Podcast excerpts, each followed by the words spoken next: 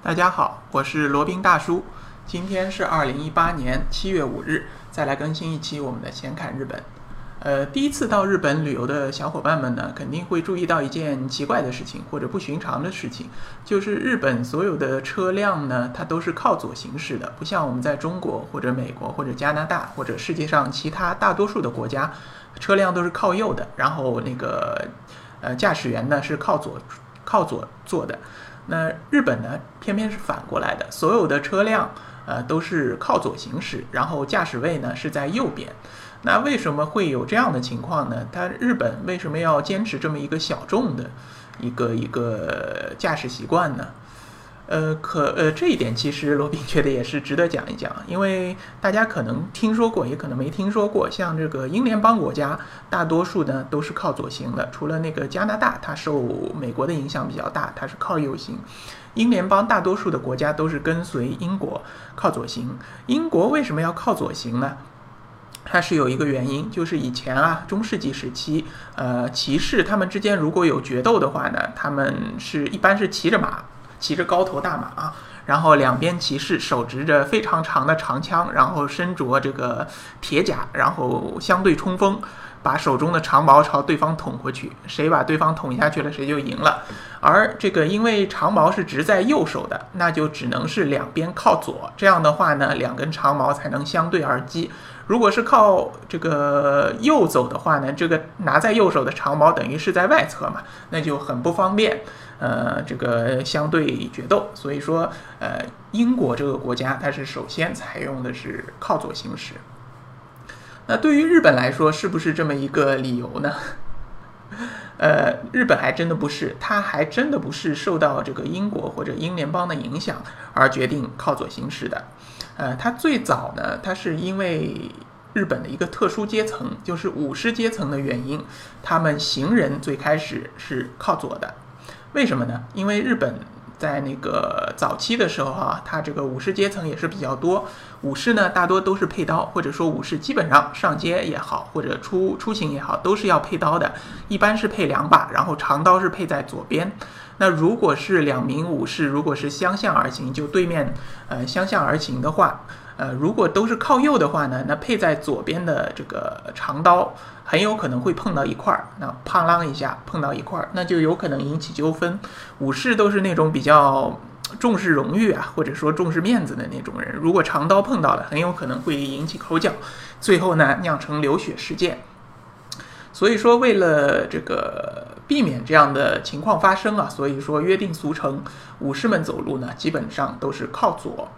所以说，呃，就成为日本社会上的一个约定俗成的一个习惯，它是要靠左走的。那有了汽车以后呢，那这个也就是传承了下来，汽车也好，马车也好，骑马也好，都是靠左，并且呢，日本这个从明治维新以后啊，它是这个坚持要脱亚入欧。那从日本这里，呃，从英国这里也学到了很多这个有用的知识啊。英国毕竟是作为一个工业革命的一个发源地嘛。英国它是靠左的，所以说日本也就保留了，呃，它这个靠左行驶的这么一个一个规范。那大家可能觉得这个日本还真的是冥顽不灵，或者说死脑筋啊？现在世界上大多数的国家都是靠右了，你就不能把你这个交通法规改一改嘛？都改成靠左的。都改成靠右的嘛？你这个靠左跟世界上大多数国家都不通行。那尤其是想要在日本自驾的小伙伴，你就会碰到比较大的问题。你即使会开车，那跑到日本，你还要适应好一会儿时间才能，呃，习惯他们的那种驾驶方式啊。而且呢，据罗宾亲身体验的话，这个。靠左行驶最大的问题不在于习不习惯，最大的问题在于判断车辆左右的间隔。有可能你这个在国内开车很正常，呃，这个车辆左右并行的时候，你这个间隔判断的很准。但是如果一旦把你这个驾驶位移到了右面，那判断就会出现大问题。有两次呢，罗宾就是因为这样的判断失误啊，差一点点就撞上了这个侧边的车，也是非常的有风险。呃，话说回来，那日本为什么不改呢？呃，其实还真的不能怪日本。实际上呢，在这个呃不久的以前，或者说在这个古代或者近代啊，呃，世界上靠左行驶的国家其实才是大多数。那个时候当然没有汽车了，是马车或者骑马。呃，实际上那个时候欧洲呢，大多数国家还都是靠左行的。呃，那后来什么时候就是除了英国以外，其他的欧洲国家都改成了靠右行呢？还要感谢一个人，这个人就是拿破仑。拿破仑呢，那在这个一一七九二年，他颁布了一个法令，就是把所有在法国的这个交通，呃，把它更改了一下，把由左行改成由右行。为什么呢？可能后人推测啊，他是为了摆脱整个欧洲对于英国这样的一个这个国家的一个影响，因为当时英国确实是一个呃整个欧洲非常有影响力的国家，说在说是当时呃欧洲的一个最强大的国家也不为过啊。呃，毕竟是一个日不落帝国。那为了这个摆脱英国的这么一种影响，呃，拿破仑决定把这个交通法规改成呃靠右行驶。那后来很多其他的欧洲国家也纷纷的跟进了啊，就把这个靠左行，呃，改成了靠右行。记得好像看到过一个图片啊，就是应该是瑞典吧，呃，当时有一张照片，那个时候也是非常古老的一张照片了，就是显示瑞典也是把这个靠左行改成靠右行的当天呢，马路上。一团糟的那种景象，就是车辆堵成一一锅粥，有的是靠右，有的是靠左，行人也是不知道该往哪里走，也是形成了比较大的麻烦。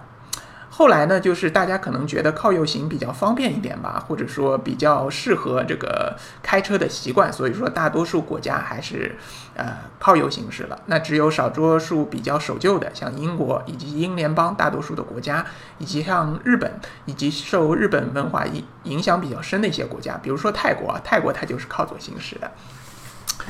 呃，形成了现在的这个格局。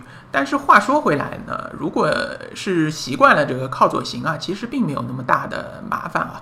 罗宾在日本也自驾了不少次，感觉呢，如果开多了，事实上好像有那么一点感觉，觉得靠左行啊，反倒是更顺手一点，呃，更自然一点，有这么一些感觉。当然，也有可能是我的错觉啊。是，嗯，今天就简单讲一下吧。日本这个靠左行，它是到底怎么来的？那有人可能会问了，日本不是还有这个走自动扶梯的时候有一个左行右立嘛？还有的地方是右行左立，这个是和这个车辆靠左行有什么关系呢？那这个话题罗宾就下期再讲了。要简单说一下，这个左行右立和右呃呃右行左立啊。这个在日本还不是统一的，好像是关东和关西是正好倒过来的。那大家去这个大阪或者去东京的时候，可以去仔细观察一下。